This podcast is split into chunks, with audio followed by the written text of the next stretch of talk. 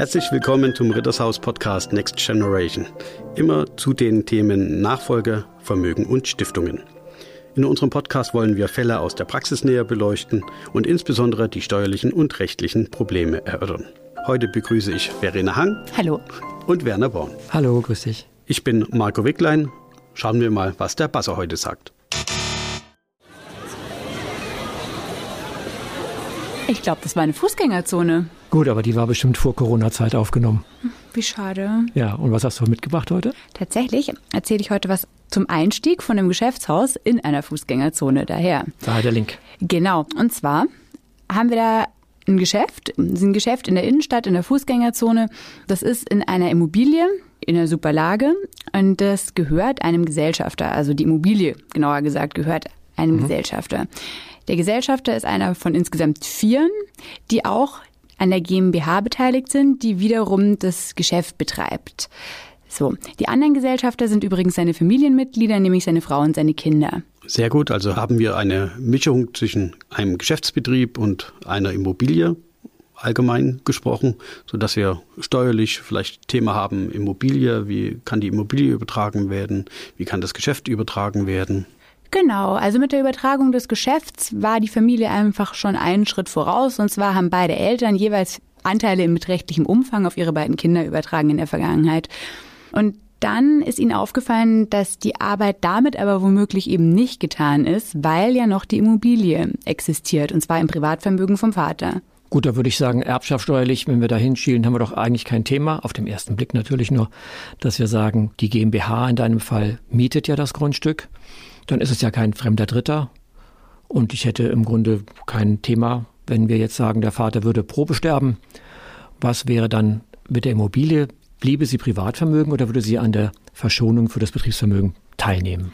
Da sie jetzt zu Lebzeiten Privatvermögen ist, bliebe sie das auch im Todesfall. Und das ist dann tatsächlich angesichts der auch immer gestiegenen Immobilienpreise, gerade in tollen Lagen in eben der Fußgängerzone, wird das erbschaftssteuermäßig schon deutlich zu Buche schlagen, weil da greift nämlich die Befreiung für die Geschäftsanteile von der GmbH nicht. Wir haben dann ein großes Thema bei diesen Immobilien. Früher war es ja gang und gäbe, dass man gesagt hat, das, was wir im Unternehmen aufbauen und hinter die Brandmauer bringen durch Ausschüttungen. Das wird dann investiert in Immobilien und die sind aus dem Haftungsverbund draußen. Das hat man ja früher gemacht, aber ich kenne das auch in der Form durch der Betriebsaufspaltung.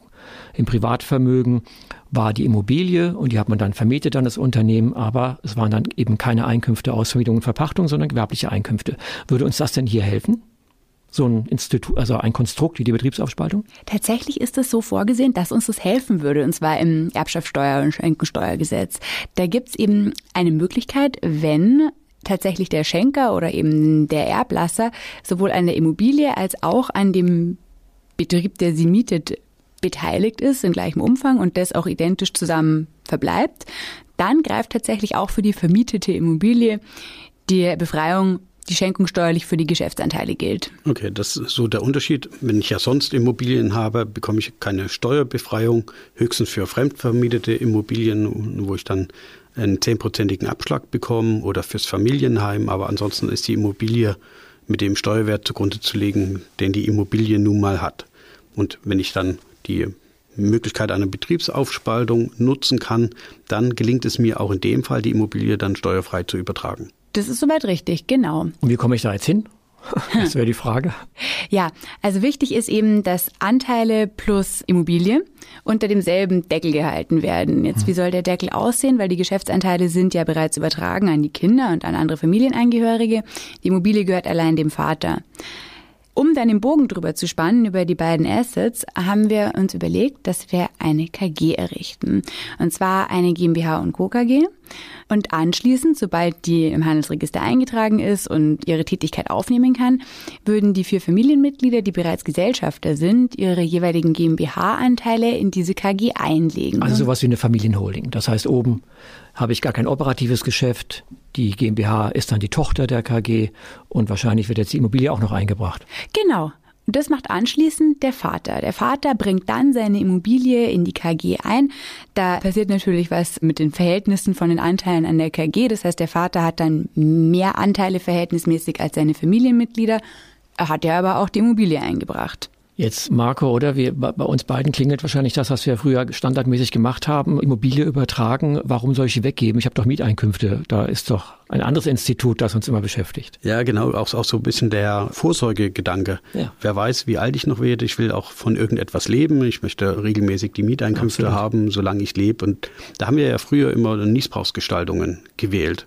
Gesagt, okay, mit Niesbrauch ist ja auch super. Ich übertrage eine Immobilie, ja. behalte mir den Niesbrauch vor, bekomme den Niesbrauch als Abzugsposten und kann das dann auch ja, steuer, steuergünstig übertragen. Ja. Das ging hier nicht in dem Fall. Also ihr habt natürlich genau recht. Auch der Herr, der jetzt quasi der Vater, der die Immobilie einbringen möchte, ist ein älterer Herr und dessen Versorgung muss gesichert sein, weil sonst bringt ihm die schönste Nachfolge nichts, wenn er jetzt kein Geld mehr hat, um sich zu finanzieren. Das heißt, es bräuchte auf jeden Fall so eine Konstruktion, die ihm ermöglicht, dass er seinen Liquiditätsbedarf deckt, den er früher aus seinen Mieterträgen hatte.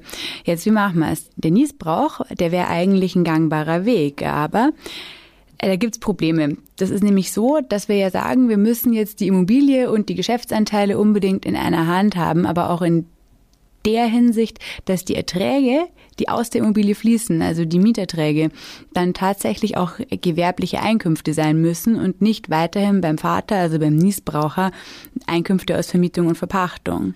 Also wenn wir die normale Niesbrauchsgestaltung sehen bei privat vermögensverwaltenden Gesellschaften hätten wir kein Problem. Das entnehme ich jetzt heraus. Das heißt, ich kann immer noch sagen, ich übertrage die Immobilie entweder meine Kinder an eine Gesellschaft, behalte den Niesbrauch vor, vielleicht sogar aufschiebend befristet äh, auf meinen Tod kann ich noch einen gestuften Niesbrauch an, an meinen äh, Lebenspartner, meinen Ehepartner weiter übergeben. Das wäre alles im Privatvermögensbereich unproblematisch. Weil dann bliebe ich immer noch bei V&V-Einkünften, also Einkünften aus Vermietung und Verpachtung. Genau. Erst wenn wir die private Sphäre verlassen und so quasi in die Gewerblichkeit eintreten und ja auch unbedingt eintreten wollen, weil sonst bekommen wir die Befreiung nicht, erst dann wird der Niesbrauch kritisch. Deswegen braucht man eine Alternative dazu, wenn wir die Versorgung vom einbringenden Immobilieneigentümer sichern wollen. Das ist dann quasi der Unterschied jetzt hier in dem Fall. Wir könnten, der Vater könnte das auch trotzdem noch unter Niesbrauch an die Kinder mhm. übertragen, aber dann bekommt er eben nur den Niesbrauchswert als Abzugsposten und dann bleibt am Ende trotzdem noch etwas übrig, was zu versteuern wäre. Mhm. Und indem er das jetzt hier aber über die betriebliche